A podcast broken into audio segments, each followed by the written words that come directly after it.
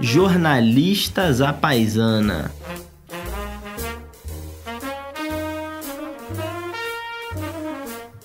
Estamos aqui, eu, Vitor Garcia e João Vilaverde, eu, pra quem não sabe, Daniel Barros, para gravar mais um episódio deste podcast maravilhoso, que tem mais de 10 milhões de é, ouvintes assíduos, que ouvem pelo menos duas vezes, para garantir que entenderam. Ah, que ótimo, o cara já começa desrespeitando o ouvinte. Que, que maravilha, é inacreditável. Bom, então agora vamos desrespeitar o João, que ele merece. né?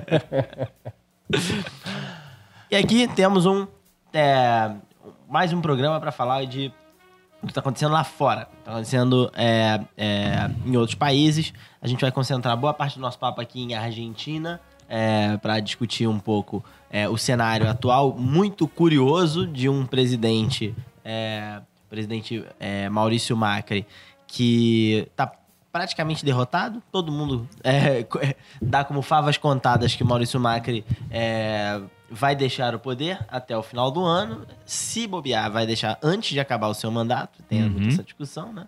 É, mas o que, que significa isso para a Argentina? Né? Quem é Alberto Fernandes, que é o candidato em tudo para ganhar a eleição? É, vamos conversar um pouquinho sobre isso aqui. Uhum. E a gente queria trazer também um pouco da discussão do impeachment do Donald Trump. Possível impeachment do Donald Trump, que é uma coisa fresquinha aí que apareceu é, e que está em todo lugar no noticiário americano. É, acho que aqui a gente não está dando ainda devida atenção no Brasil, porque acho que Uhum. jornais não devem estar acreditando que seja possível.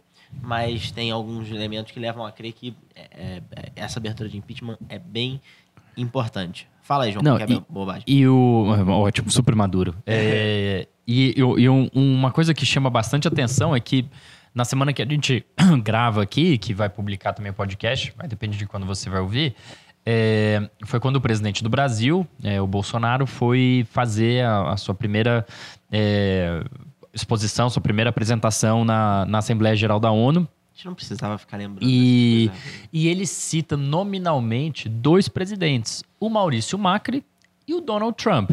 No mesmo dia em que ele falou isso, 24 de setembro de 2019, foi aberto o processo de impeachment contra o Donald Trump e já se sabe, o próprio Maurício Macri sabe, que ele vai perder as eleições na Argentina. Então, Por quer dizer, nem precisa de impeachment. Né? na Argentina, não. Então, quer dizer, uma coisa que é muito curiosa é que, para além do fato dos Estados Unidos e Argentina serem dois dos três maiores parceiros comerciais do Brasil, ou seja, o que acontece lá é relevante pra gente, é, em todos os sentidos, é, também é curioso que os, os dois homens, no caso, que norteiam a cabeça do presidente do Brasil no atual momento, são duas pessoas que estão passando por um período bem, bem ruim, É né? verdade. Ô, Vitor, você sabe o que isso significa? Haha! Nada. Absolutamente nada. Nada. Mera coincidência. Agora, É o tipo de informação útil aqui que o João traz sempre. é, pra, pra colaborar aqui pra discussão, pra é, aumentar o nível de conhecimento dos nossos milhões de ouvintes. 14, 15 milhões de ouvintes. Isso. É mais uma diatribe do Daniel, né? Super adulta, madura mesmo. Mas vamos começar sobre, sobre impeachment? É... Só vale a pena a gente falar aqui também. Pode interromper, nós tranquilo. Não, não, nó- nós estamos aqui, estamos aqui presentes, nós três, é, e a nossa plateia aqui, tem as, as 3.500 pessoas desse teatro que a gente alugou especialmente para gravar é, esse episódio. Tudo é, bem, pessoal? Tudo bom? Tudo bom? Ô, Vitor, você poderia colocar depois aqueles risinhos de fundo? Ah, aquele tal? do Chaves. Acho que vai ficar legal, acho que vai É. ficar legal, vai ficar legal. Ninguém vai notar. E tira essa parte também, por favor, que eu tô falando. a gente tem. Take your time, sem pressa, cara. A gente tem aqui é, gravado respostas de duas pessoas muito bacanas que estão lá na Argentina e que vão poder é, dar uma visão é, local, especial, aqui, diferente das bobagens que eu e João temos a dizer, para contribuir para que esse programa seja pelo menos um pouquinho tolerável. Bom ponto, é. Vamos ter convidado é, a partir de áudio que não estão aqui, porque, como o Daniel disse, estão em Buenos Aires. A gente vai ter aqui as opiniões é, da Luciana Rosa, jornalista brasileira e que trabalha e vive em Buenos Aires há muitos anos, e, e do Inácio Labac, é, professor, é, cientista político e professor de ciência política na Universidade Católica de Buenos Aires. É, mas antes da gente entrar na Argentina, vamos, vamos falar do impeachment do Trump. É, eu acho, eu pensei duas coisas que são dignas de nota, né? A primeira, sempre puxando pela história, o impeachment os Estados Unidos é, é, basicamente o primeiro país a, a introduzir o impeachment é, no regime presidencialista, porque ele, ele, não tem cabimento num regime parlamentarista, como é, na Inglaterra, é, Itália, Espanha, é, em que o primeiro-ministro ele sai do, do, do, do, cargo se o parlamento assim quiser. A gente viu isso em 2019 na, na Inglaterra, viu também é, na Espanha no ano passado, e na Itália também. então, o impeachment ele começa nos Estados Unidos em 1787 na Constituição. E ele, ele não está lendo esse. E ele entra em vigor dois anos depois, quando tem o primeiro presidente, o George Washington, em 1789. De 1789 a 2019, dá 230 anos, tá, Daniel? Em 230 anos, nós tivemos, contando o caso do Trump, apenas quatro impeachments contra presidentes da República nos Estados Unidos. Em 230 anos. E sendo que o do Trump acabou de abrir. É, os outros três foram o do Bill Clinton, processo em 1998, que entra em janeiro de 99, a Câmara acusa, o processo vai para o Senado, que é o, a instituição que julga, e no Senado ele foi julgado é, inocente, então ele permaneceu no cargo. O processo contra o Richard Nixon, em 74, antes mesmo da Câmara votar se acusava ou não, e acusaria o Nixon, pelo escândalo do Watergate, ele renunciou ao cargo para não ter que sofrer o impeachment, porque ele sofreria. E antes, o primeiro, é, foi o do Andrew Johnson, em 1868, em que foi idêntico ao Clinton. A Câmara acusou Andrew Johnson de crime de responsabilidade.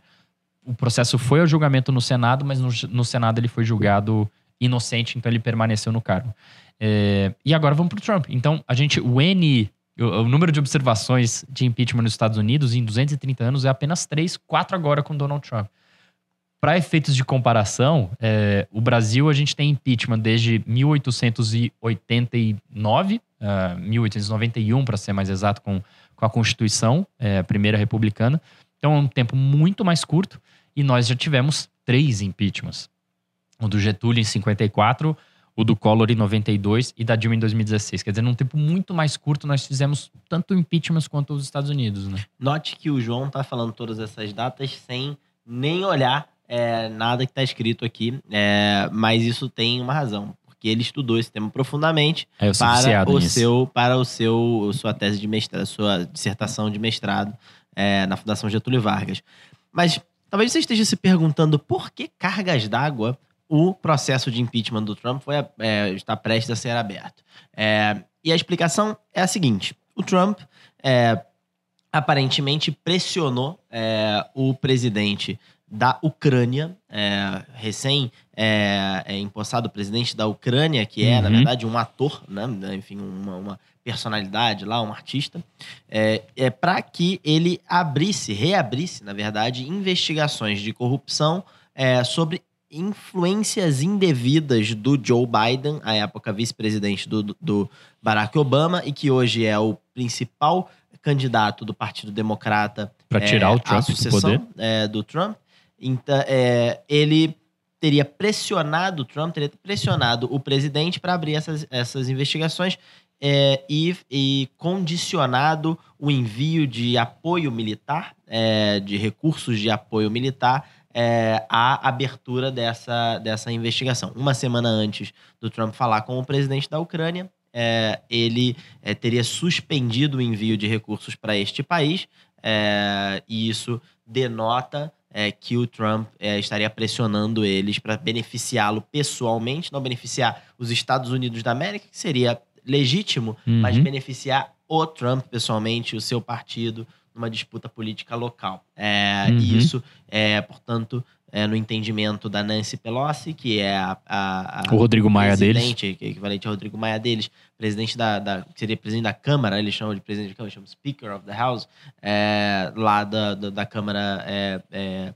americana, ela abriu esse processo alegando que isso fere a Constituição americana e que, portanto, é ele que ele... deveria ser punido e que ele teria cometido um dos crimes de responsabilidade que eles não têm uma lei de impeachment, a gente tem, É, o deles é somente o que os, os, os founding fathers, as pessoas que criaram os Estados Unidos, colocaram na Constituição. E, e lá é, você pode ser é, é, tirado do poder por meio da, do impeachment se você cometer traição, high crimes, ou seja, crimes é, de, é, elevados, né, não, não crime comum, and misdemeanors. E aí tem uma discussão grande sobre o que, que seria misdemeanors na cabeça da, daqueles caras. Mas, independente disso, a Pelosi abriu por é, treason, né, por traição. É, ele teria cometido uma traição ao povo americano. O do, o do, Bill Clinton, então, foi por traição, né? Traição ah. a Hillary Clinton com a Monica Lewinsky. Ah! Entendi. Mas é importante voltar aqui porque é, a história do Joe Biden com, com isso foi há muitas evidências de que, de fato, Joe Biden não tentou influenciar. Sim, é, embora não seja uma história bonita, né? É, para beneficiar. A, ideia, a história era que ele, o seu filho era vice-presidente de uma empresa de energia que Hunter tinha interesses. Biden. Exato, tinha interesses em, em, em negócios lá na Ucrânia e que o, o vice-presidente Joe Biden, para não entrar muito em detalhes, teria tentado influenciar de alguma forma, é, causando a demissão de uma, de uma pessoa é, de alto escalão no governo ucraniano que estaria é, com, é, é, é, tomando decisões contra os interesses da empresa do filho do, do, do, do, Joe Biden, do vice-presidente. Mas, aparentemente, foi investigado, tem evidências de que isso de fato não aconteceu. Uhum. e esse processo foi arquivado. O, o Donald Trump está tentando tirar isso lá do fundo do baú e resgatar isso e buscar nessa investigação lá na Ucrânia respaldo para poder usar é. isso em sua, em sua campanha. E aí ele libera a transcrição do áudio da conversa entre o presidente, o Trump, não, o presidente dos Estados Unidos e o presidente da Ucrânia, e em determinado momento da conversa o Trump fala, eh, o presidente da Ucrânia está agradecendo que agora o envio de recursos, envio lá de, enfim, a relação comercial deles foi restabelecida. E aí no final da conversa, segundo a transcrição liberada pelo próprio Trump, ele fala alguma coisa tipo Uh, but there's one thing, though. Mas tem ainda um, um negócio aqui, no entanto. É, e, e, o que indicaria que esse no entanto, esse though, indicaria uma coisa, segundo os democratas, é, ó, ele está condicionando hum. é, a relação comercial a é, o presidente da Ucrânia usar o poder de Estado para investigar o rival político. Então, quer dizer, ele está ele tá submetendo os interesses nacionais sempre segundo os democratas, é, embora o, texto seja divulgado pelo próprio Trump, né, é, mas essa é interpretação que os democratas estão dando, ele está submetendo os interesses nacionais a, a interesses pessoais dele, é, além do ato de usar o poder de Estado para para tripudiar de um rival, enfim. Agora, o que é curioso, você deve estar pensando, poxa, mas os, os democratas estão tocando esse processo, é evidente que eles teriam todo o interesse do mundo em, é, é. em garantir que haja um impeachment do presidente republicano Donald Trump. É, na verdade, não, não necessariamente. É, a Pelosi mesmo um não grupo, queria.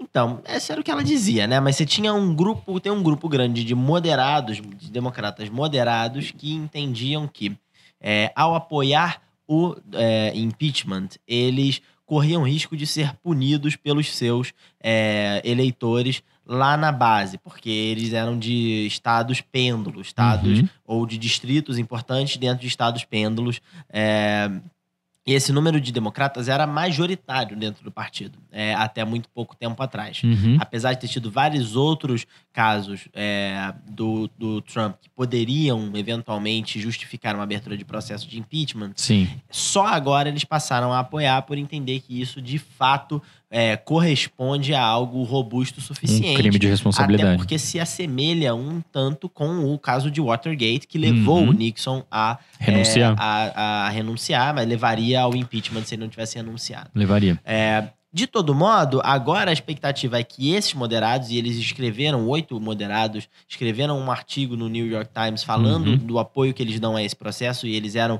vocais é, em relação. É, eles eram céticos, né? contrários né? A fazer isso. Então agora tem todo o cenário armado de democratas que apoiam esse processo. Então tem tudo para que, uma vez o processo aberto para Nancy Pelosi, como ela é, se comprometeu a fazer, é, isso avance no, no, na Câmara, ali no, na Câmara dos, dos Deputados é, dos Estados Unidos e é, passe ao Senado. Uhum. Lá é muito improvável é, que, seja, é, que, seja, que seja aprovado. Mas o que os democratas mais entusiasmados estão apostando é que, uma vez que você deflagra um processo como esse, é, coisas muito surpreendentes podem acontecer Você, não no sabe, você sabe como começa, não sabe como termina, né? Exato. E você pode ter uma visão até é, estratégica para a eleição do próprio Partido Republicano, poxa, retomar o poder sobre a sua agenda, visto que hoje é, o todo mundo sabe que o Trump não é exatamente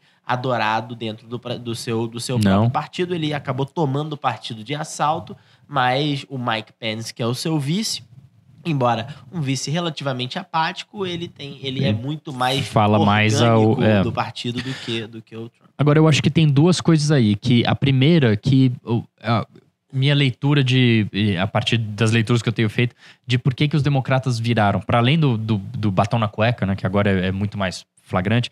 é, eu acho que tem uma conta que é a seguinte: é, é muito mais fácil para os democratas irem para a eleição, falta só um ano, é, como aqueles que estão efetivamente agindo para retirar esse presidente que a sua base, de modo geral, considera nefasto, é muito mais fácil para um democrata pedir voto nessas circunstâncias do que é para um republicano moderado ter que defender o voto pela permanência do Trump num processo de impeachment com esse- esses casos se avolumando. E realmente me parece ser um, uma- um cálculo que pode ser, me parece um cálculo correto. Se vai dar certo ou não, não sabemos. Mas realmente, um- imagina você um republicano é, moderado, ou seja, você desde o início já vê com reticência o Trump, nunca se asso- associou sua imagem a ele e tal. é, e aí você se vê como re- responsável pela permanência dele na presidência. Você vai ter que votar contra o impeachment Exato. cheio de evidências. Exato. Então, é, é muito difícil para um republicano é, fazer essa defesa política em ano eleitoral. Então, É, acho que tem dúvida. esse ponto. E você já vê nomes republicanos com posições que não são é, de defesa é, é, é, firme do É presidente. porque é muito caso. difícil Veja defendê-lo o também, caso né? do Mitt Romney, por exemplo. Exato, É, que foi exato. considerado para o cargo de, é, de secretário de Estado assim que o Trump foi eleito Foi presidente. eleito, é. e que ele meio que sacaneou, né? É, e que o Trump fez isso, acho que para humilhar o Pra próprio humilhar Mitt Romney, Romney, que é. não apoiou é, de forma entusiasmada o, o Trump durante a campanha. Então, é, o Romney tweetou é, é, indicando que é, ele achava que aquele caso do Joe Biden, esse caso é, específico, era pa- ultrapassar um, um- um limite, um limite. É. novo. Era ultrapassar um, um, um- lugar é, onde os problemas, as polêmicas do presidente nunca tinham chegado ainda. É. Então, ele dando a entender que é, ele poderia eventualmente apoiar um pedido É. de impeachment. É porque ele, ele é muito diferente de, da, da história da Rússia é, ou, ou outras teorias, e, ou não, que- não que o caso da Rússia seja uma teoria, mas enfim, é, ele é diferente. Ele é um, ele é um fato novo, ele acabou de acontecer. Dois, a prova quem deu foi a própria Casa Branca. É, três, o Trump já está sofrendo um desgaste pelo estilo Trump de ser presidente há quase três anos consecutivos. Então, você já tem um- uma massa crítica grande para você fazer esse, esse ataque. Mas outra coisa que eu acho que é digna de nota que é a seguinte: tá, o processo de impeachment, que pé que tá? Ele tá no primeiro pé, que é a pessoa que decide se pode ter o debate sobre impeachment ou não, disse pode. Então, a gente, eles ainda vão entrar num negócio que é, são o- os inquéritos, né? Então, começa a fazer é, in- investigações, Sim. leituras de atas e tal. Aí vai para a Comissão de Justiça. É, e aí a Comissão de Justiça vai fazer uma análise legal, é a única parte que é legal de um processo que é inteiramente político, para dizer se, se tem uma aderência ali e tal, isso aquilo. Certamente vão dizer, porque o impeachment é uma coisa ampla. Uhum. Aí vai dizer que sim. Aí vai para voto na- no plenário da Câmara, onde vai passar. Somente então vai para o Senado. Esse passo a passo não tem data. Ele não tem assim, ah, são 45 dias aqui, 30... não tem. Ele é todo cálculo político. A partir do momento que a gente está entrando em outubro e apenas o primeiro passo foi dado, o meu ponto é bem pragmático. A gente pode chegar no momento do clímax, que é o julgamento no Senado, já no tendo meio da eleição. no meio das eleições, já É. tendo o voto da Câmara dizendo impeach Aham. Donald Trump, tira o Donald Trump. Sim. É, é uma. E esse período Faz é um período sentido. de sangramento pro presidente, né? É Total. um período não tem, não- ninguém passa por um, é, por um processo de pedido de impeachment e sai Incólume. super fortalecido Não. e tal. Por mais que você vença é, é, É. essa disputa, né? Você vê no Rio de Janeiro, o Crivella, por exemplo, passou por esse processo, Processo de e saiu bastante machucado. É muito, final, né? muito. E tá desorientado até agora. Mas teve que lotear todo o seu governo, enfim. O, o É. Getúlio, em 54, ele ganhou o processo de impeachment. 56 dias depois, ele se matou. Exato. É, é, então você tem o, o Clinton. O Clinton ganhou o impeachment.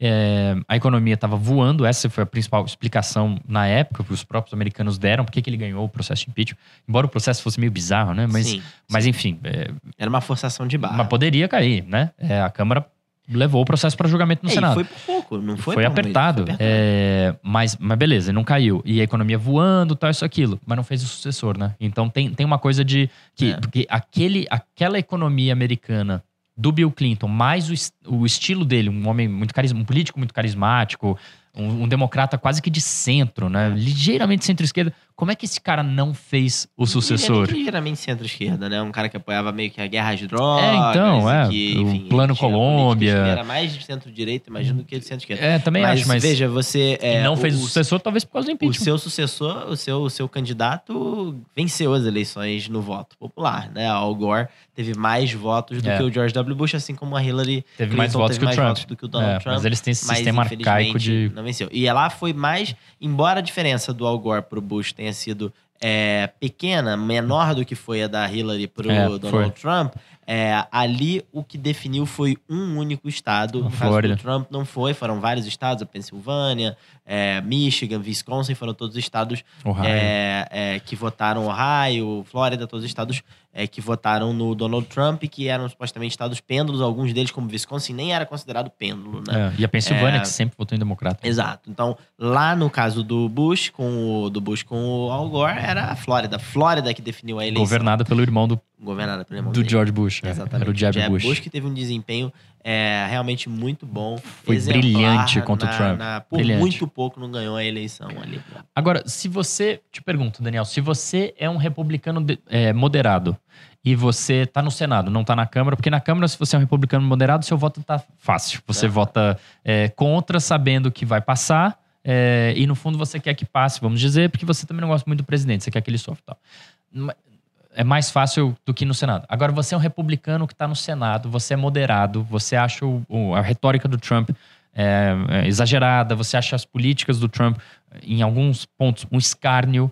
é, e tem vários candidatos dos democratas que falam mais para você do que o teu presidente. O Joe Biden, por exemplo, O Joe Biden? próximo de vários senadores Vários, é, vários. republicanos, como por exemplo era do John McCain, que era Total. muito amigo dele. Isso. É, e do Casey, que- disputou com o Trump também. É, é, Ex-governador.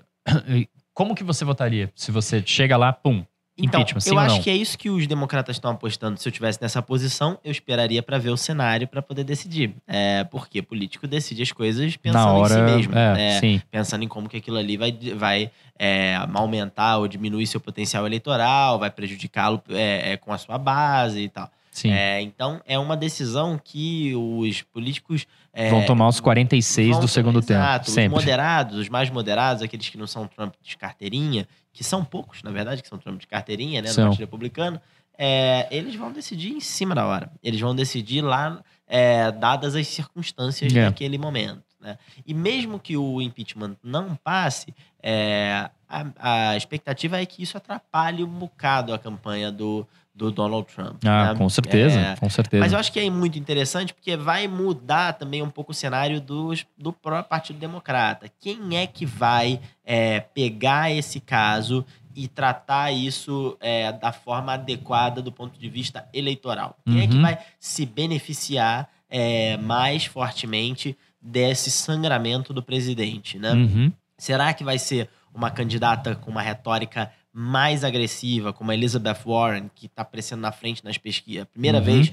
é, hoje apareceu é, é, na frente em uma pesquisa, é, do, na frente do Joe Biden? Ou vai ser o Joe Biden que, na verdade, no final das contas, foi o pivô, dessa, pivô, desse, desse problema, né? Que, por outro lado, É. também vai ser muito atacado pelo, pelo Trump ao dizer que, que é o que resta ao Trump, dizer que ele é corrupto, que ele botou filho, e- enfim, ele vai exato. também vai estar muito em destaque negativo, né? Exatamente, vai estar em destaque negativo e bem ou mal, ele tem um estilo relativamente moderado, né? O cara tem uma forma de, é, de, de se defender, de acusar o, o, o seu oponente, que é muito diferente, por exemplo, da Elizabeth Warren, que é bem mais agressiva. Ou Sim. será que vai ser uma outra pessoa que, não, que a gente ainda não, não Ou o? Bernie, que no ano que vem completa 144 anos de idade. É, é. O Bernie, eu acho que é muito improvável que ele consiga qualquer coisa ali. E no final das contas, ele, ele tá fazendo um jogo com a Elizabeth Warren é, de quem tiver mais competitivo vai, eles não E se o outro atacam. apoia, É, é. E, e- e a,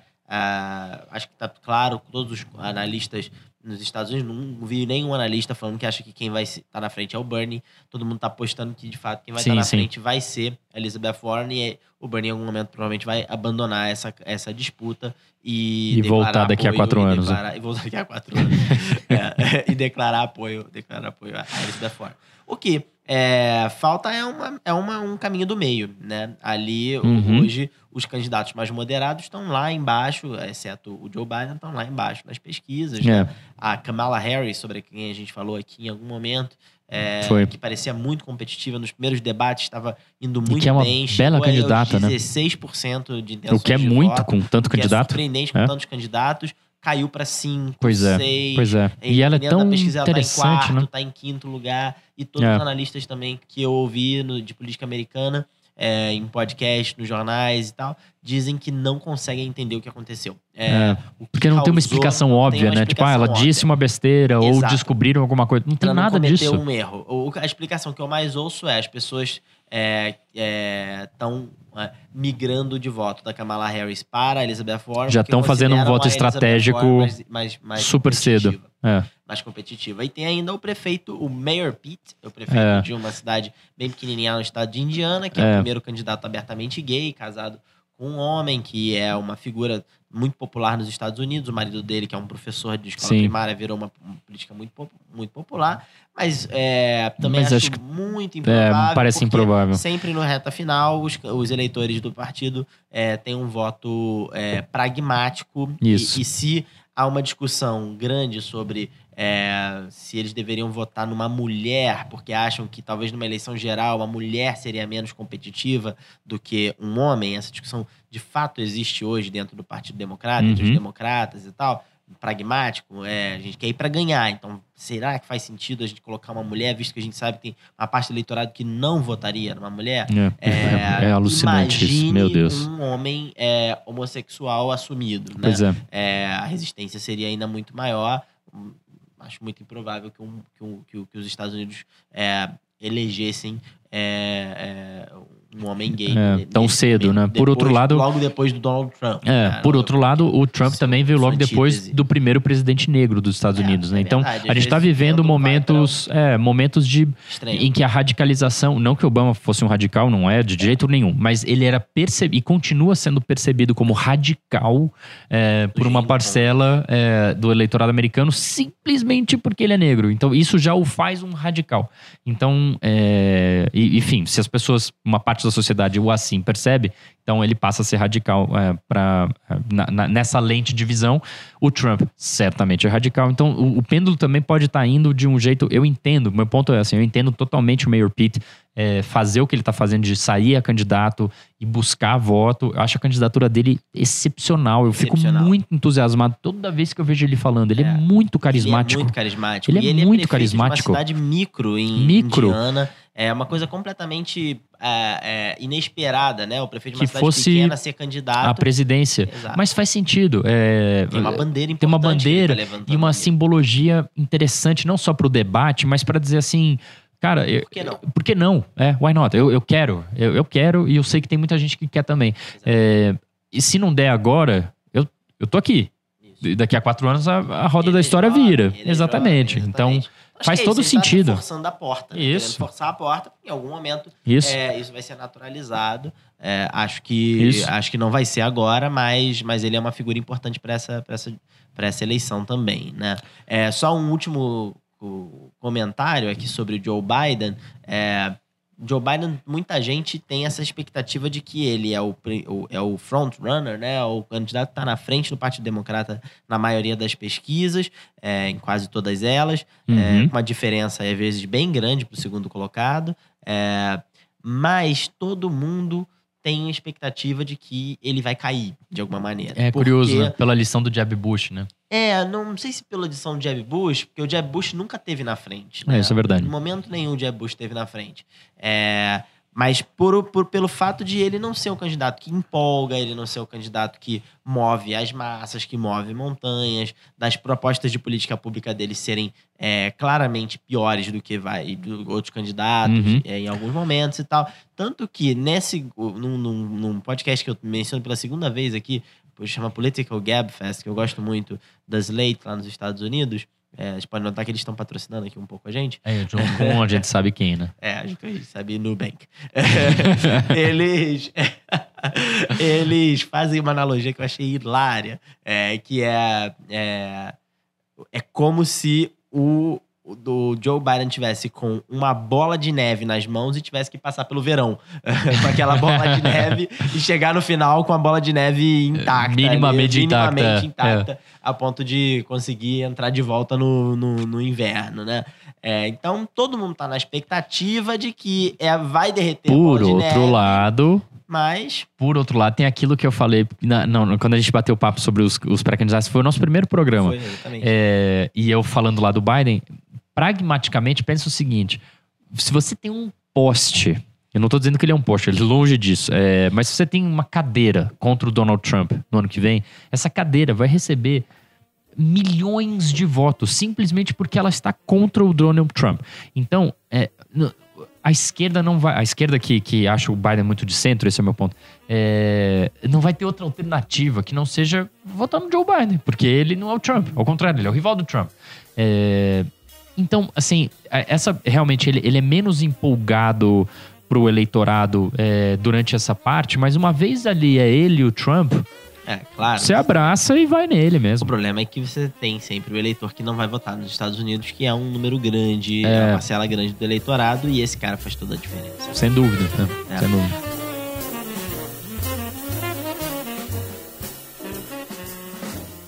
Bom, mas vamos falar de, Vamos falar de alguém Argentina. que tá muito melhor, né? Maurício Macri tá numa situação confortável lá no, no- na Argentina. É, né, agora vai, tem tudo para ser reeleito, né? Ou não? Eu acho que o Macri vai ganhar. Eu acho que o Macri vai ganhar. É, Cara, a Argentina é muito doido, né? Eu trouxe um, um artigo aqui da Anne Kruger, que eu, eu queria ler o começo desse artigo, que eu acho que é uma forma bem divertida. Mas vem para cá, você, Daniel. É, que é uma forma bem divertida de, de pensar que troço que é essa história recente da Argentina. A Anne Kruger dispensa de, é, é, apresentações, mas ela, ela foi diretora-geral adjunta do FMI e hoje ela é professora lá na John Hopkins. Ela diz o seguinte num artigo recente, dizendo que a Argentina precisa de terapia intensiva. Ela abre da seguinte forma: Imaginem um homem que levou uma vida de exageros e acaba precisando ir ao médico para tratar de uma grave doença, entre outros diversos males crônicos. O médico receita antibióticos por 10 dias e recomenda que seu paciente comece a se cuidar mais. Depois de apenas 3 dias tomando os comprimidos e seguindo as recomendações do médico, o homem se sente muito melhor. A vida pacata, no entanto, o deixa incomodado, então ele para de tomar o remédio, esquece os conselhos do médico e recai nos abusos com força redobrada. Por algum tempo, a volta à vida de excesso faz sentir ótimo. Não demora muito, entretanto, e ele está de volta ao médico em condições ainda piores do que antes. O ciclo se repete, se repete, se repete, se repete. Esse homem é a Argentina, que gasta além da conta e exagera nas regulamentações de forma crônica, até se ver obrigado a recorrer ao FMI para uma nova rodada de tratamento. E é assim o tempo inteiro. E o Macri, ele assume numa situação de Argentina, do médico dizendo assim: amigão, é agora ou nunca. Ou você para de fazer tudo o que você está fazendo e faz o oposto, ou talvez você não volte aqui, você volta, você vai para um caixão. O Macri assume numa situação muito difícil e prometendo que ele faria, vou cortar os excessos, vou tomar todos os remédios, vou seguir tudo certinho. E ele não entregou nada disso. Então. Ele entregou um país mais pobre do que ele mais pegou. Mais pobre do que ele pegou. É, e ele dizia que ia acabar com a pobreza, é, ia reduzir a pobreza ao mínimo. É, era o grande, a grande promessa é, dele enquanto candidato. Né? Exatamente. Ele pegou um país é, em que você não sabia quais eram os números oficiais de inflação, mas os números que o mercado considerava que eram oficiais eram muito mais baixos do que os números atuais, esses que todo mundo confia, da inflação é, do, do, da Argentina. Né? Então, a verdade, senhores, é, e aí a gente tem que parar com dogmatismos, é que o governo Macri foi desastroso. Foi um horror. Foi um governo desastroso. E eu vejo economistas ortodoxos, pessoas que a gente admira, que a gente entrevistou, gente que a gente gosta, que a gente conversa o tempo inteiro. É, é, é parece que fazendo torcida, né? Falando, não, mas o Macri, é, como que os, a Argentina vai a, é, votar contra o governo, o Macri, vai é, voltar para o peronismo. Pô, é, gente, é, francamente, é compreensível. É um governo desastroso. É um governo uhum. desastroso. Um horror.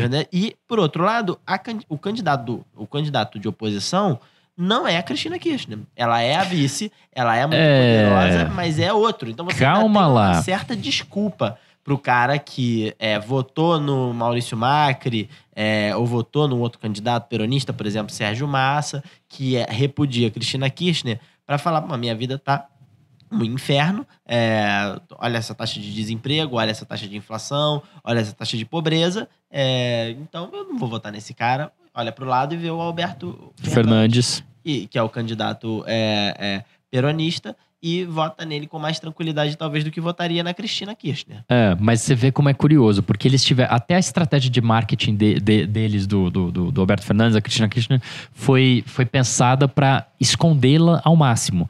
Porque o ticket, a chapa, é chamada de Fernandes Fernandes. Fernandes, de fato, é o sobrenome do Alberto, Alberto Fernandes. Só que o Fernandes da Cristina, ninguém conhece ela desse. É Cristina Fernandes Kirchner. Sim. E ao invés de ser Cristina, que todo mundo conhece, ou Kirchner, que todo mundo também conhece, eles usaram Fernandes. Aí fica o, a chapa Fernandes Fernandes. É, é como se o Lula saísse candidato enfatizando o Inácio. É, é ou Silva, né? É, Porque o Inácio Silva. ainda, né? Luiz Inácio e tal. Agora Silva, o candidato Silva, ou o Haddad fosse Fernando. Né? É... O Alckmin tentou isso em 2006, né? O, ele era o Geraldo. Barack Obama fosse Hussein. É, exatamente. É, é. Barack Hussein Obama. Exatamente. É, é. Quer dizer, é um negócio inacreditável, mas, mas é, é tanta a, a, paura, né? O medo de ter a, a, a ideia de que é a Cristina.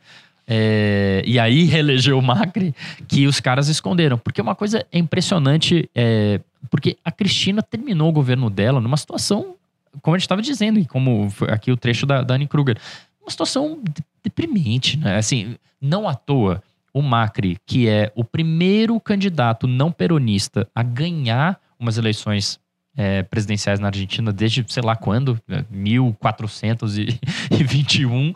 É, um cara com esse perfil num país que em todo mundo é peronista, você tem peronismo de direita e peronismo de esquerda, todo mundo é peronista na Argentina.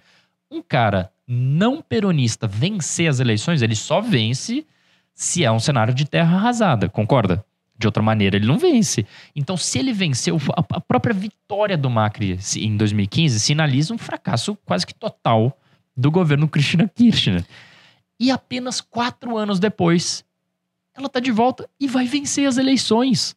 Mas o que é mais interessante aqui é que o é, Inácio Labac, que é cientista político, professor da Universidade Católica de Buenos Aires, conhecido do João, é, é, fez vários comentários muito interessantes para a gente aqui por áudio é, sobre é, as eleições. E uma das perguntas que a gente fez para ele era: puxa, depois que a Cristina Kirchner saiu tão fragilizada é, do poder, depois de seu candidato ter perdido para o Macri, não é estranho, quatro anos, apenas quatro anos depois, é, o candidato dela voltar com tanta força, vai ganhar provavelmente no primeiro turno e tal. É, e a visão dele é diferente dessa visão do João. É, ele acha que ela não saiu tão, é, tão machucada assim é, daquela eleição. Então, ouça aí o que tem a dizer é, o professor Inácio. eu acho que o kirchnerismo não saiu enfraquecido do poder em 2015. Eh, o fato é que eles eh, foram a, a força mais votada na primeira volta de 2015, com 37% dos votos. É, na segunda volta, no balotage, é, o candidato do peronismo, kirchnerismo, é, tem obtido uh, 40, 48% dos votos. Então, eu não falaria que eles saíram enfraquecidos do poder em 2015. É certo, eles perderam uh, pela primeira vez, de fato, a província de Buenos Aires eh, estando no governo. Eh, nunca, nunca tinha ocorrido isso na Argentina. O peronismo somente perdeu a província de Buenos Aires em 1973, uh, quando retornou a democracia. Mas depois disso, uh, eles governaram a província de 1977 a, até 2015. Mas se, se você olha o que ocorreu em 2017 nas eh, eleições legislativas, quando Cristina concorreu para uma cadeira do Senado eh, pela província de Buenos Aires, ela obteve uh, 3 milhões e meio de votos, uh, um 37% da província. Uh, se você olha o que ocorreu eh, em todo o país, uh, os partidos kirchneristas nessa eleição, o kirchnerismo concorreu separado do peronismo, eh, eles, eh, eles tiveram, acho que foi 22% dos votos. Numa eleição nacional, kirchnerismo sempre ia obter uh, minimamente um 30% dos votos com Cristina como candidata. Uh, o que ocorreu nesta eleição foi que o peronismo, uh, o, o, peronismo concorreu praticamente unido. Uh, a desaparição da alternativa federal, também chamado peronismo racional, fez tudo muito mais fácil. E também o fato que eles esconderam Cristina e ela colocou Alberto Fernandes. Isso fez muito mais fácil a, a unificação do peronismo. Então, a diferença de 2015, em que o peronismo tinha dois candidatos, Scioli e depois Sérgio Massa, uh, nesta eleição você não, não teve Sérgio Massa. Uh, se você faz as contas, na, no primeiro turno de 2015, Scioli obteve uh, ah, 38% dos votos, aproximadamente, 37,6%. Uh, e, e Massa obteve 21% dos votos. Uh, somente com uh, uns, a, a, a, metade dos, dos votos do Massa 2015, Alberto chegou ao 48%. Uh, o que você teve nesta eleição foi o fato que ah, havia muito descontento com a política econômica do Macri e que o veículo para se expressar esse descontento foi a candidatura de Alberto Fernandes.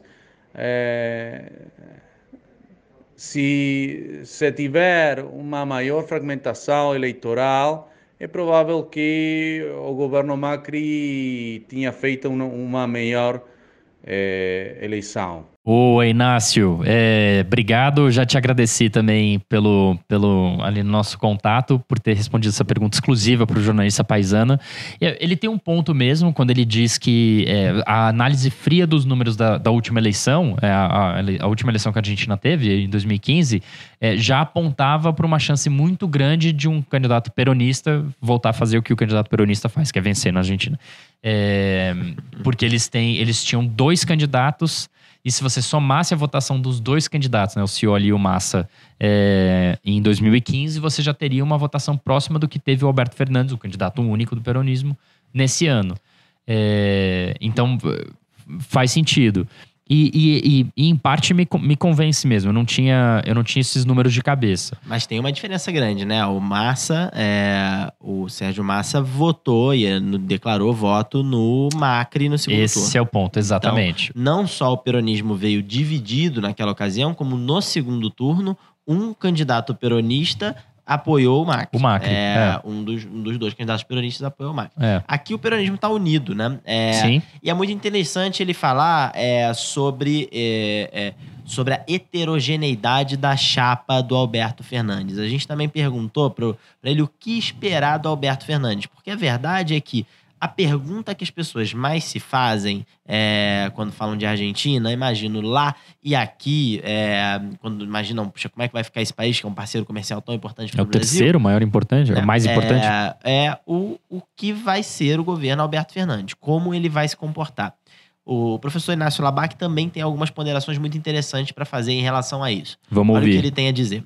É muito difícil saber o que esperar do Alberto Fernandes, ah, porque ah, a integração do Frente de Todos, a, a coalição que tem Alberto Fernandes como candidato para presidente e Cristina para vice-presidente, é muito heterogênea.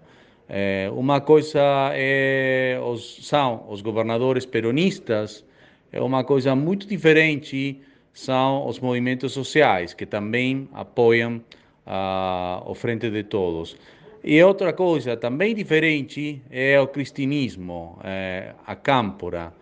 Eh, então, não fica claro que é o que Alberto Fernandes vai fazer, ah, qual vai, vai ser o poder dele, se ele vai poder eh, nomear ah, as pessoas-chave nos postos mais importantes do gabinete. Ah, até agora, como ocorre sempre na, na campanha eleitoral, eh, os candidatos não, não falam muito sobre o que, o que eles vão, vão ter que fazer. Que fazer.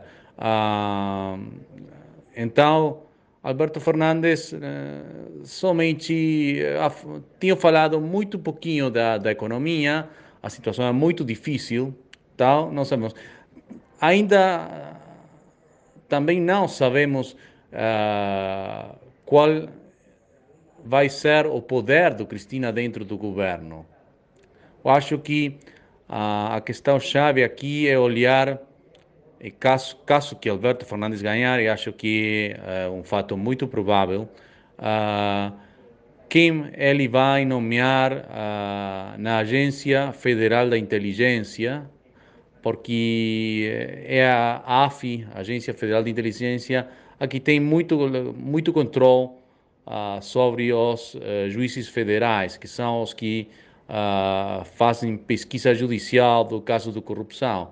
Eh, Cristina tem muitas acusações de corrupção e ainda tem também tem ah, juízos pelo isso. A outra questão, acho que é a Receita Federal, a FIP. E também ah, aqui Alberto nomea no ministro da Justiça, pela relação com os, juízes, porque o leverage que Alberto pode ter com Cristina vai depender muito da evolução da situação judicial da Cristina. E depois disso, ah, qual é o, o poder relativo do Alberto e a, e a Cristina ah, no Congresso?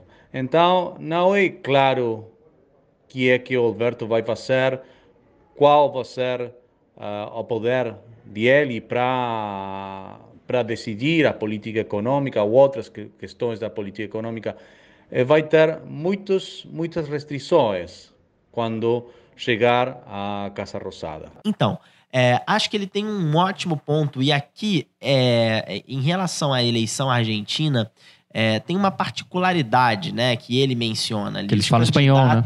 É, além disso, né, é um pequeno detalhe que eu nunca tinha me atentado. Cara, eu também não. É, um- É muito incrível, curioso, né? incrível. Porque a gente, quando você viaja pra lá, você fala assim, ah, una cueca cuela, É isso. né? Fala, Macacueco, né? Toca la buela. Não é? é? é fácil falar espanhol. É fácil, é fácil, é fácil. É, alemão, como é que você faz? Alemão você só traduz um pouquinho. Então, você, por exemplo, Michael Schumacher. Acabei de deixar claro que eu sei falar Ai. alemão é, de forma é, Mercedes-Benz, né? Isso, então, exatamente. você tem uma pronúncia que é perfeita de alemão, né? Claro, Hockenheim. Exato, né? entendi, entendi. Tá bom. É, a gente tem que pensar em alguém pra substituir ele, Vitor. Pô, toda vez eu te falo, tu nunca... Você fala, não, vamos deixar e tal. Volta pra aquele seu blá blá blá, vai, vai. Fala aquele negócio. Fala que eu preciso tomar um gole d'água aqui. Bom, mas então, a verdade é que a eleição lá, ela de fato não é uma eleição que discute política pública. O que é uma coisa curiosa, né? Porque Estranho, em outros né? países do mundo. Putz, todo mundo só fala de política pública em eleição. mesmo, o cara diz Não, no Brasil. Fazer. Você vê, o Collor falou: você é eleito presidente, vou confiscar Vou confiscar a sua caderneta de poupança, É, todos os recursos que você tiver. votou, e isso, votou, exatamente. todo mundo votou. Exatamente. Mas, mas brincadeiras à parte, nos Estados Unidos, por exemplo, nas primárias. A Dilma em 2014 também falou: ó, eu vou, eu vou, eu colocar vou um botar o banqueiro, Joaquim Levy para fazer um Vou duro ajuste presidente De um fiscal. dos maiores bancos para ser ministro, depois, se ele não aceitar, eu vou colocar Eu vou colocar pessoa. alguém que ele indique, Isso, né? isso, É, é. Eu acho que isso ficou bem claro naquela eleição de 2014, né? Todo mundo votou sabendo no que estava. Que viria que viria aquele ajuste da Dilma Rousseff. Todo mundo votou sabendo. É, mas olha, nos Estados Unidos, por exemplo, na disputa é, democrata, se você vê os debates democratas, há uma discussão sofisticada sobre política pública, de Tem, detalhes sem de dúvida, política pública. sem dúvida. né? Eu acho ainda na eleição geral, acho que as coisas É. é, é, é, é, começam a virar muito mais é, disse-me disse. Ame ou é. É, mas eu ainda acho que eu falei isso um pouco agora vendo mais os debates um pouco, só abrindo esse parênteses que dentro desse parênteses que se abriu, que lá ainda tem muito identity politics e isso é, é um pouco, né? Enfim. É, eu acho que aí nubla o debate de, de políticas públicas, mas Sim, fecha parênteses. Sim, sim, é verdade, é verdade. Bom, agora, é, o que, que vai ser o governo Al- Alberto Fernandes? De, é, de fato, aí uma grande dúvida, mas eu vou fazer minha aposta aqui. Eu acho que Alberto Fernandes, uma vez eleito, é, o que provavelmente acontecerá, é, vai se afastar da Cristina Kirchner. Eu acho Uhum. que ele vai, não vai fazer é, resistência frontal. é, eu imagino que ele vai colocar aliados lá do kirchnerismo é, em alguns cargos é, talvez com até algum destaque no, no, no, no mandato e tal, mas eu acho que vai acontecer ali o que aconteceu talvez é, com Juan Manuel Santos na Colômbia, depois que ele Que se o afastou do Uribe, né? do Uribe. O Uribe tentou um terceiro mandato. Uhum. O Uribe, na época, inclusive, havia uma discussão de o, o Lula ia tentar no Brasil e o Uribe ia tentar na Colômbia. Na O Lula Colômbia. não tentou no Brasil Uhum. verdade seja dita, e o, e o, e o, e o, o Uribe tentou lá, é, lá na Colômbia, é, não conseguiu, então Uhum. é, não conseguiu passar essa lei e colocou o seu ministro da Defesa é, como seu sucessor, Juan Manuel Santos, com Fizeram quem ele campanha rapidamente juntos. rompeu. É. É, com quem ele rapidamente rompeu. Então, acho que o, o- o- Não sei se haverá um rompimento entre Cristina Kirchner e o Alberto Fernandes, mas eu acredito que ele vai buscar um governo bastante independente.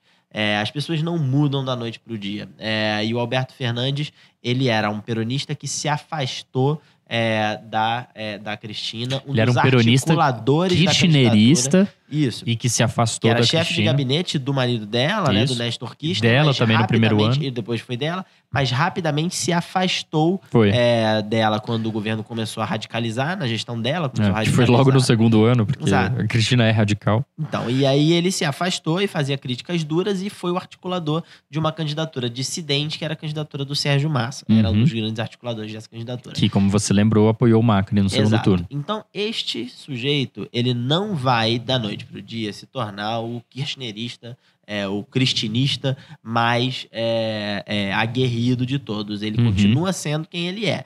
Tanto que é, é, na Folha, algumas semanas atrás, tinha uma matéria muito interessante falando sobre a relação dele com os órgãos de imprensa, que sempre Uhum. tiveram uma relação conflituosa com Cristina Kirchner, Nossa. mas que hoje é, já não demonstram tanto, é, jornais como La Nación e o Clarim, já não demonstram tanta ojeriza a ideia de ter Alberto Fernandes como presidente, justamente porque Alberto Fernandes sempre teve uma excelente relação com é, a- os, os donos da, da mídia, é, dos principais veículos de mídia é, é, em seu país, né? Uhum. Então, inclusive, alguns já vêm fazendo críticas veladas ao, ao vela- algumas veladas, algumas bem claras ao Macri. É, É, que até então não tinha acontecido.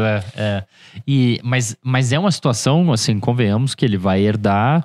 é, só, só piora, né? É uma coisa assim: o, o Macri herdou uma situação muito difícil e a, a situação que o, o Alberto Fernandes. Certamente vai ser ele, né? É, vai herdar é mais difícil ainda, porque o Macri está usando parte do recurso é, da, da UTI do FMI. O FMI fez para a Argentina, no ano passado, em 2018, o maior aporte de capital da história do FMI, que foi criado na Segunda Guerra Mundial. Então, assim, a, a Argentina, ela depende do FMI para não quebrar. E ele está usando recursos do FMI é, e está gastando o recurso do FMI para a Argentina conseguir caminhar até dezembro, que é quando ele passa a faixa, provavelmente passará a faixa para o Alberto Fernandes. Então ele vai dar uma situação, o Fernandes vai dar uma situação muito difícil, mas muito complicada mesmo. É, com a inflação mais alta, a economia que não cresce, não tem nenhuma razão para ela crescer do nada, é, dependente do FMI que está pouco disposto a ficar dobrando a aposta, né? Sim. Então, é uma situação realmente difícil e, e, e, e, eu, e eu acho que é uma coisa que é curiosa que ele também está bem na moita para alguém que está prestes a ser eleito presidente. o que faz menor, sentido. Ele não tem menor ele não tem incentivo de, nenhum incentivo de, de, de, dizer nada sobre o que, que ele vai fazer. Né? Exatamente. Agora, a gente também perguntou é, para Luciana Rosa, é, jornalista brasileira que mora e trabalha em Buenos Aires há muitos anos. É, eu conheci a Lu trabalhando em 2013 2013, quando eu fui cobrir pelo Estadão a, a reunião de cúpula dos presidentes do Mercosul em Montevidéu, ela estava lá também, e depois nós nos vimos, isso é curioso, né, Luciana? A última vez que a gente se viu foi em 2014, no ano seguinte, para outra reunião de cúpula do Mercosul, que foi no, no interior da Argentina, numa cidade chamada Paraná, que só chegava de ônibus e, e, e, e era Cristina, Dilma, enfim, era um, era um cenário que hoje parece muito, muito antigo, né? É, e a Luciana, enfim, ela, ela já estava na Argentina naquela época, acho que passou a, a década toda lá. E, e a gente também perguntou para ela, Luciana, e, e, e para você que está aí também, mas sem o olhar argentino do Inácio, né, sendo brasileira, é, o que, que você acha que dá para esperar do Alberto Fernandes? E a resposta dela foi a seguinte. O que esperar, então, de um governo Alberto Fernandes que já, de alguma maneira, aqui na Argentina se, se tem como um fato dado? Tanto que os diálogos entre o atual presidente Maurício Macri e Alberto Fernandes já são é, no sentido de fazer uma transição é, pacífica, de é, fazer uma transição que beneficie o país e, e, enfim, entrar em um acordo com várias as medidas que, que são que urgem serem tomadas para controlar a questão da da recessão que o país entrou há, há, um par de meses e, e controlar e renegociar essa dívida com o Fundo Monetário Internacional. O que se espera? Se espera um governo mais moderado que um governo de Cristina Kirchner, um governo menos fechado para o comércio exterior, é, um governo preocupado em manter certas relações com o Mercosul, tanto que houve uma troca de farpas aí com o presidente brasileiro Jair Bolsonaro, que é, Alberto Fernandes voltou atrás recentemente, disse que, né, apesar das diferenças ideológicas com é, o presidente Bolsonaro, ele, o que é, tem que ser levado em conta aí são as, a importantíssima relação comercial que tem ambos países, que, que dependem um do outro em vários setores, ou seja, que isso vai ter que, que terá que ser a prioridade nesse caso, né? Então, o que se espera é um governo mais conciliador. Alberto Fernandes, a semana passada, é, se, se, reuniu com os governadores é, aqui da Argentina, é, é a Argentina é um país muito centralizado em Buenos Aires, então que alguém, que um governante faça esse esforço de se reunir, de conversar, de conciliar com os governadores é, é um, é um gesto muito importante.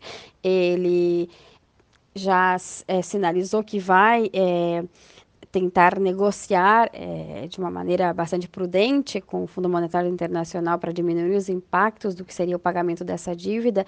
Não, em nenhum momento disse que é, vai declarar o default, né, que não, o não pagamento da dívida, mas que, enfim, vai procurar que isso tenha o menor impacto possível na população argentina.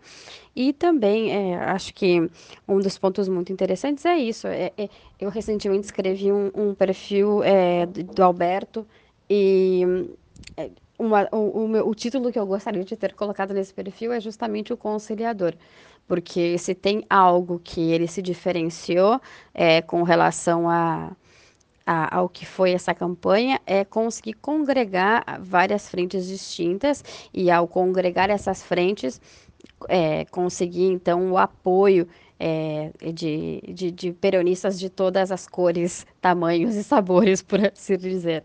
É, E também uma das dúvidas que ah, eu acredito que no Brasil se tenha bastante, ou internacionalmente se tenha bastante, uma pergunta que todos me fazem é se ele será um candidato poste, se ele será um, apenas um, uma marionete de Cristina que, no fundo, será quem tomará as decisões. Até agora, a postura é que Alberto Fernandes será o presidente e que ele estará encarregado de tomar as suas próprias decisões e que é um homem de personalidade e não se deixará ser dobrado pelas, é, pelas pressões, enfim, da, da ex-presidente Cristina Kirchner, que tem uma personalidade bastante forte aí e que, obviamente, é o, das, um dos principais atores dessas, dessas eleições argentinas. Perdão. Bom, é, é isso. Vamos ver o que, o que dirão as urnas agora no próximo dia 27 de outubro e como se vai como se conformará o gabinete então deste possível próximo presidente argentino, Alberto Fernandes. Outro ponto que a gente também perguntou para a Luciana, aproveitando que, que ela está aqui é, conosco por áudio, e é um, um pouco do que eu e o Daniel estávamos batendo papo aqui. Você fica nessa coisa do pêndulo indo dos Kirchner peronistas é, para Macri e agora Macri para Kirchner peronistas. Os dois, os mais rejeitados pelos eleitores, embora sejam os mais votados, a gente viu isso no Brasil, né? É, são também os mais rejeitados. Então o eleitorado do Macri abomina os, o ticket Fernandes Fernandes e o eleitorado do Fernandes Fernandes abomina o Macri. Então eles são muito, muito rejeitados. É uma situação que, em tese, seria ideal para uma terceira via. Uma pessoa que não é radical, que não pertence a nenhum desses dois grupos e que pode botar é, os adultos na sala e dizer o seguinte: ó, gente, tudo bem, eu não sou tão carismático, eu não sou nem isso, nem aquilo, mas a gente tem um país para governar. Isso aqui não é Boca e River, isso aqui é um país. Então, a gente precisa governar esse país. E em 19, na minha avaliação, a gente tinha esse candidato. A gente tem, tá? Continua candidato. É o Roberto Lavanha é, que é, ficou em terceiro no, nas primárias, deve ficar em terceiro de novo no, quando as eleições chegarem, no final de outubro. Por que, que esse cara, nesse cenário, não deslanchou? Vamos ouvir o que, que a Luciana acha. Bom, essa é uma resposta, na verdade, é, que explica bastante o perfil do eleitor argentino e do que é o contexto da política argentina em comparação ao que acontece no Brasil. É, se bem no Brasil a gente teve, então, é, o avanço dessa terceira via, digamos, é, apoiada ou baseada numa descrença do eleitor com relação à política tradicional, aqui na Argentina isso não vingou de alguma maneira. Até porque o, o candidato Lavanha, Roberto Lavanha, ele vem de uma tradição política. Ele foi ministro de Economia do próprio Néstor Kirchner, então ele é uma figura que é conhecida do universo político tradicional, né? Ele não, não configuraria uma terceira via outsider como que aconteceu no Brasil.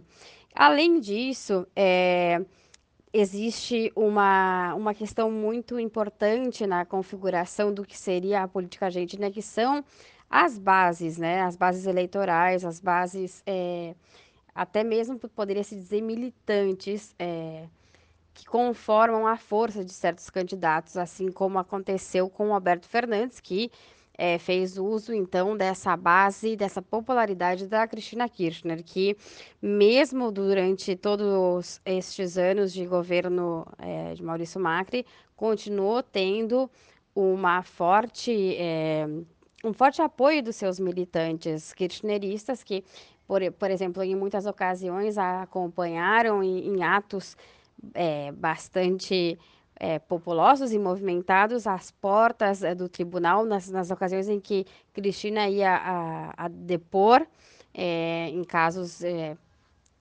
de, dos, dos processos pelos quais ela está sendo acusada. E sempre havia, então, uma movimentação bastante grande de apoio a essa candidata. Talvez até por isso não tenha acontecido algo semelhante ao, ao que ocorreu no Brasil com o ex-presidente Lula, porque aqui é, realmente as, as ruas poderiam ser tomadas e, e, e, os protestos poderiam ser bastante intensos nesse sentido.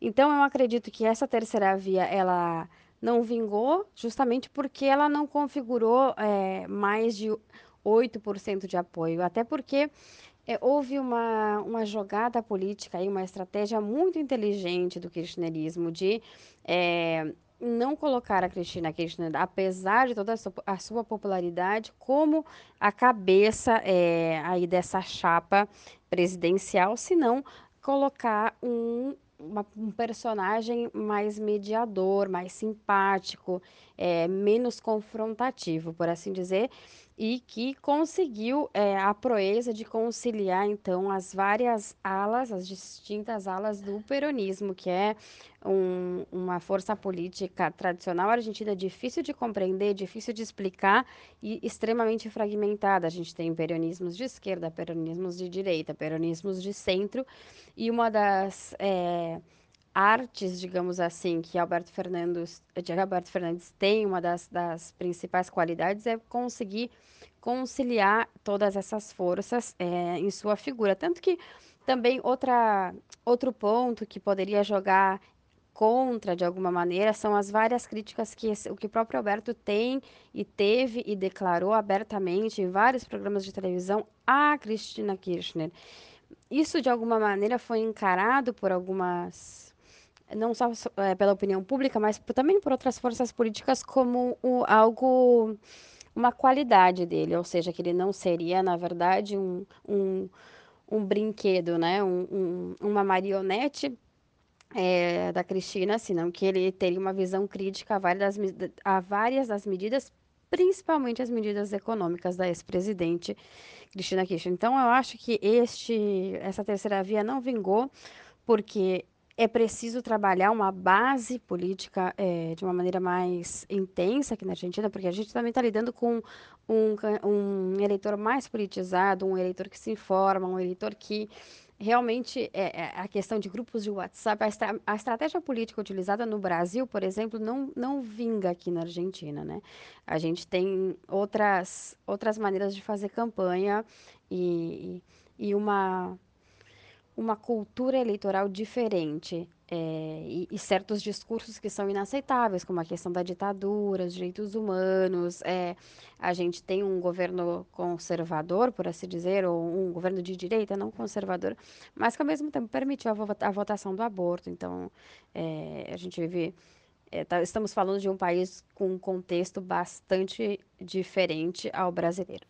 Agora, a verdade é que um cenário polarizado como esse, né, nem sempre é, vai abrir é, margem para uma terceira via, né, João? A gente já teve polarização grande aqui no Brasil também, que não abriu tanta margem assim. Quando você fala, às vezes, um candidato que não é carismático poderia surgir, acho que uma terceira via só funciona num cenário em que é uma terceira via com uma força é, realmente muito grande de mobilização e eu acho que também de carisma, que eu acho que foi o que aconteceu na França com é, com o Macron, Macron. Com uhum. o Macron, que conseguiu mobilizar. E também não foi só isso, né? Ele surfou ali é, a onda é, da rejeição ao Filon, que era o candidato que tinha tudo para ganhar aquela eleição, mas é. que isso é, é, é, foi alvo de um, de um escândalo de corrupção. Então, acho que o, o Lavanha, para poder surfar ali, precisaria ser de fato um candidato mais carismático. Que ele não é. é com um perfil é, que dialoga mais com os anseios da população, que tem uma, um apoio mais orgânico e tal, como era no caso do Macron, né, que era bem é, um apoio bem grassroots mesmo, né, que ele conseguiu uhum. desenvolver uhum. lá. É, e eu acho que não dá tempo, não vai dar tempo, não, não há clima, não, há, não, não, não, não, não, não, não, tem condições de, de, de, criar esse cenário lá. É, e o que me espanta, dialogando também com, com a Lu, é essa coisa da, da. Assim, porque tempo Agora realmente não dá. Mas, puxa vida, assim, ele. Se você olha a, o caso do Lavanha, ele foi o ministro da Fazenda que herdou. Que, o primeiro e único ministro da Fazenda do governo Néstor Kirchner.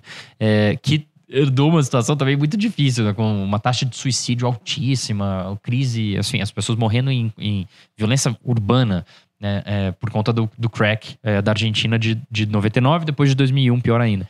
E aí vem o Néstor Kirchner, vem o Lavanha como ministro da Fazenda e faz uma arrumação ali é, impressionante. Em três anos a gente não estava de pé numa situação melhor do que ela estava antes da crise entrar. Mas aí ele, ele rapidamente se dissocia daquilo, é, uma visão tecnocrata, né? É, não, não tem nenhuma relação com política O programa dele é mais ou menos parecido com o que o Macri é, poderia ter feito.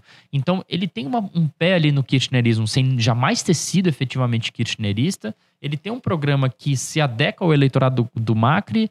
E, e ele é genuinamente centrista, quer dizer, ele só não é carismático, né? Agora, realmente é curioso não ter. Realmente, você descrevendo, eu vejo como tem um apelo muito grande para pessoas como você, como eu. Certamente não para a população como um todo. É, né? pois é, pois Então, é. Por isso é. que ele tá ali orbitando 8, 9%. Né? Exato, Que é até que exato, uma votação robusta numa situação como essa. Nesse cenário aí da Argentina, o que me parece, não sei se surpreendente, mas é, é certamente lamentável, é a derrota, a iminente derrota da Maria Vidal, é, que Em é Buenos a Aires. governadora, Maria Eugênia Vidal, que é a governadora de Buenos Aires, que era extremamente popular, que tem tudo também para perder. As pesquisas mostram Tem, que ela muito Kicillof. provavelmente vai perder pro Kisilov, que era o ministro da Fazenda da Cristina Kirchner, talvez uma das figuras mais. ele consegue ser mais radical é. que a Cristina Kirchner. A Vidal, ela, ela era muito é, é, popular no, no- na Argentina até muito recentemente. E Uhum. acho que ela tá sofrendo muito com a impopularidade agora do. é, do, Do Macri, do Macri, né, que tá arruinando que vai- ela. Que tá arruinando ela. E ela, Ela, é, é, jovem, realmente. provavelmente vai ter outras oportunidades, Isso, poderá concordo. voltar, acho que não é, Concordo. não é tarde demais. É, mas de fato era uma carreira é, política que parecia que ia ser uma, um cometa, né? Que ela ia Uhum. é, ser Ganharia a reeleição agora. anos e seria candidata Isso. sucessora do, do Macri, a candidata natural sucessora do Macri. É, provavelmente vai ter sua carreira interrompida, pelo menos durante algum tempo. Por um ali, tempo, é. política. Sem dúvida. É, agora, o que é surpreendente que o próprio Inácio nos, nos contou aqui, né, é que é, Buenos Aires, a, a província de Buenos Aires, é, raramente é, fica, é, não era peronista, né? Não É, ela foi o ponto fora da curva. Ela foi um ponto fora da curva. Como o Macri. Mesmo perdendo, É. ela já fez história e, ao contrário do Macri, Macri aparentemente é, tem algumas vitórias, algumas conquistas da sua gestão é, enquanto governadora É. que ela poderá explorar depois no futuro quando voltar é, como candidata a outra coisa. Que também foi uma gestão muito dificultada pelos erros do Macri, né? Claro, então é sim. difícil você fazer um grande governo regional se o governo federal é uma porcaria, né? Sem dúvida. Agora, o que me espanta mais, agora chegando no final do programa, é que a gente conseguiu falar o programa todo sem cometer a clássica Don't Cry For Me Argentina.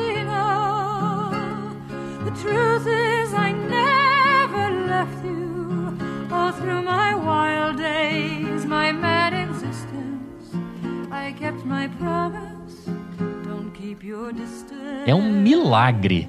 Mas falamos do Nubank, né? Todo, todo, Ah, isso não tem como. difícil Isso- a gente, a gente fugir aqui. Esse né? não tem como. É, esse jeito de fazer, de fazer publicidade é muito legal, né? Que a gente finge que não tá fazendo. E aí acaba fazendo. acaba o que fazendo, importa são os os, pagando aí os milhões e milhões. É, exatamente. Ali- vamos, vamos correr porque a gente precisa pegar o nosso jato agora pra, pra ir embora. Então a gente entra na nossa sessão final.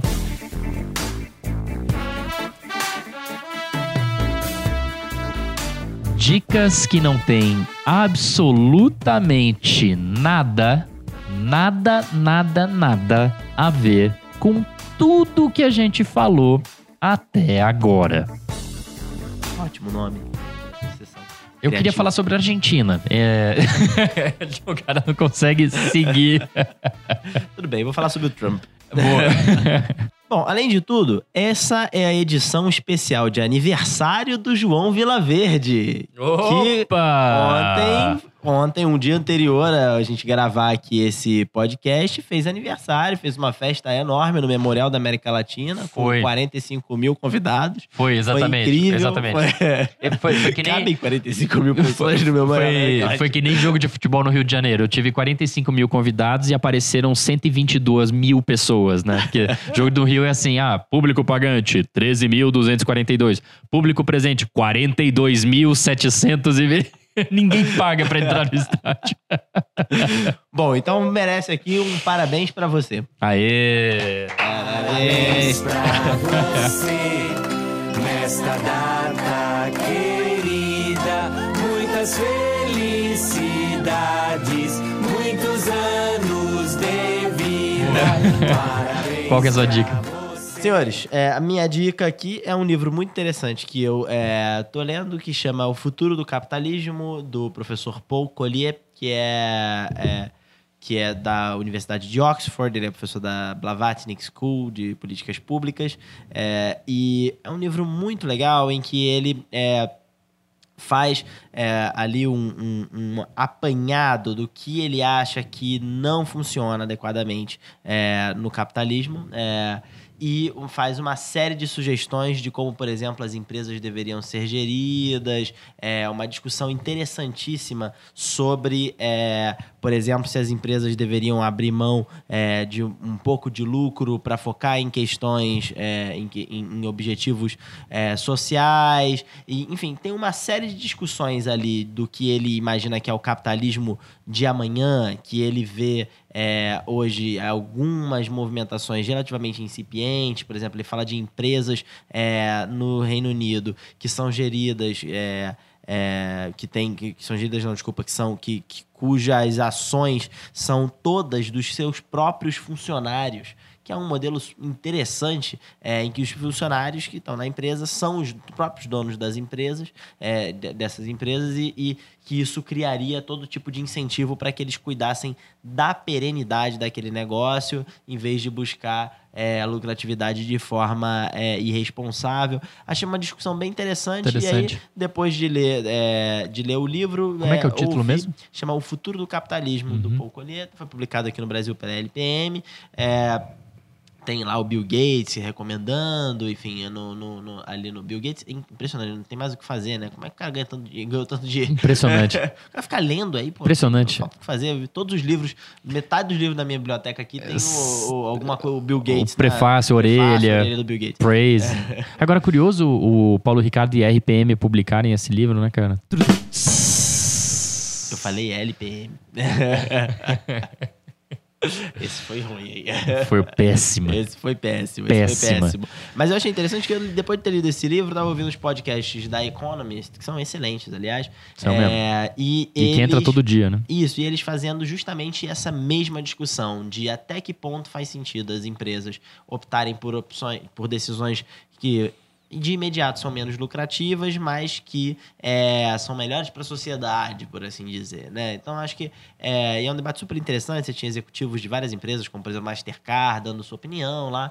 É, foi, eu acho que é um tema que a gente vai começar a ver cada vez mais é, essa discussão de qual é o papel das empresas de fato é, na sociedade é, e o quanto elas têm responsabilidade de verdade ali por é, pelos por enfim indicadores sociais, por indicadores que vão muito além de lucratividade. Acho um- uma discussão é, legal. É uma ótima dica e me remeteu, eu vou atrás do livro, não conhecia, me, me remeteu a um dos melhores artigos que eu li recentemente. Foi publicado na semana passada, no momento que a gente está gravando aqui, no Financial Times, do Martin Wolf, em que ele faz uma crítica é, direta, o que não é comum no Martin Wolf, é, a, a, a forma como o capitalismo é, é, é- é feito, é, é- é operacionalizado no mundo desenvolvido nos últimos 30 anos, ou, seja, no presente, com, com rentismo e com a- um, um aguçamento das desigualdades e que isso, enfim, eu, não, eu não vou dar muito spoiler, o artigo foi, foi traduzido e publicado também no, no Valor e na Folha, facilmente achado, e não precisa ser assinante do Financial Times, e é uma leitura eu achei ótimo, ótimo. É, é, food for thought, né? Então acho que dialoga bem também com isso. Vou atrás desse livro. A minha dica poderia ser, não será, mas poderia ser o, a turnê final do Slayer, é, banda de thrash metal alemão, ah, alemão, é, americana, que vai, que tá terminando a carreira e que vai tocar apresentação única em São Paulo logo depois que esse podcast for publicado, no dia 2 de outubro poderia falar sobre o Slayer, que tem uma trilha sonora super agradável para terminar esse programa.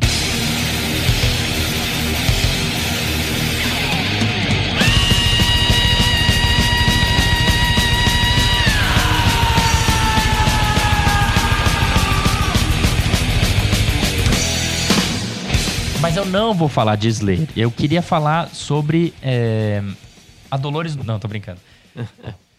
Dolores Duran, que ele falou no último programa, se você ouviu até o final, provavelmente não ouviu, então preciso explicar aqui a piada. Mas a minha dica que poderia ter sido o Slayer, mas não é. É, Ele já tinha terminado. Não, não, não, não, não. Por isso que eu falei, poderia ser, mas não é. É que vai completar agora 40 anos de um disco que marcou bastante a música humana, por que não, né?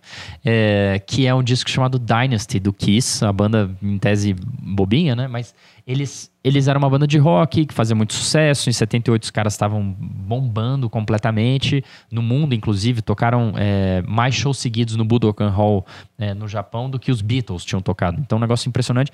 E aí, mas só rock and roll. E aí, em 79, eles vão lá e fazem uma mescla com com dance, que na época tava é, discoteca, aquela coisa tal, e fazem uma coisa meio disco rock. É, e é esse disco Dynasty, que agora completa 40 anos, e ele foi um enorme sucesso, depois completamente esquecido, por isso que eu tô tentando jogar mais luzes sobre ele. E ele é um disco super interessante. Você consegue dançar ouvindo Dynasty, você consegue ouvir um bom rock and roll. É, ele tem de tudo um pouco, mas ele também foi a semente pro fracasso, porque é, ele foi o último disco gravado pela formação original, que os caras já estavam se odiando completamente. Mas enfim, completa 40 anos agora, em fim de 19, e acho que é, é uma boa trilha pra gente encerrar aqui o, o programa. Beijo. Haha! Aquele abraço, senhores. Valeu!